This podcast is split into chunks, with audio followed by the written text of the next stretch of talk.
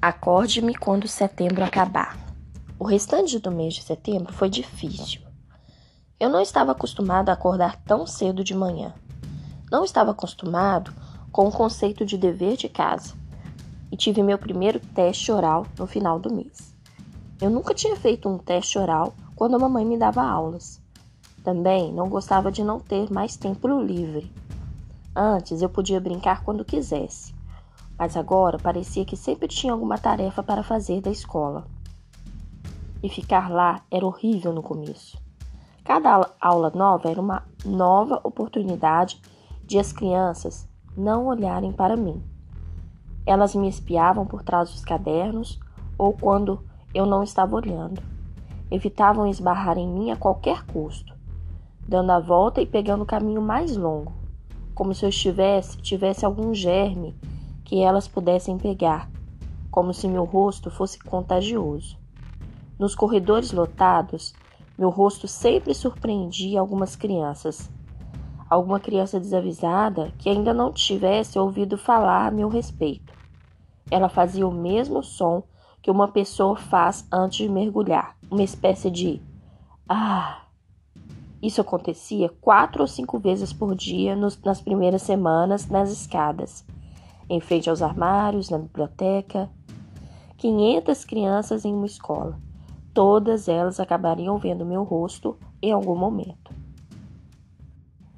E depois dos primeiros dias, notei que eu tinha virado notícia, porque, de vez em quando, vi uma criança cutucando o amigo enquanto passava por mim ou cochichando por trás da mão quando eu cruzava com elas.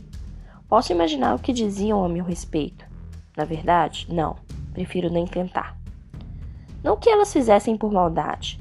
A propósito, nem sequer uma vez alguém riu, fez barulho ou coisa do tipo. Estava apenas sendo crianças normais e bobas. Sei disso, e meio que tinha vontade de dizer: Tudo bem, sei que sou meio esquisito. Podem olhar, eu não mordo.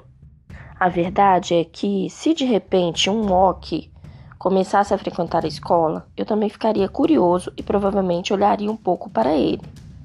E, se eu estivesse andando com Jack ou com a Summer, talvez cochichasse. Olha ali, o Loki. E, se o Loki me pegasse dizendo isso, ele saberia que não fiz por mal. Estava apenas apontando o fato de que ele era um Loki. Levou mais ou menos uma semana para os alunos da minha turma se acostumarem com meu rosto. E eles eu via todos os dias em todas as aulas. Para os outros alunos do quinto ano se habituarem, levou mais ou menos duas semanas. Esses eu via no refeitório, no recreio, na biblioteca e nas aulas de educação física, música e informática. Para o restante dos alunos da escola, levou cerca de um mês. Era o pessoal dos outros anos.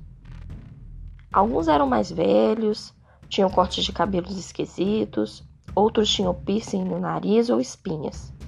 Nenhum se parecia comigo.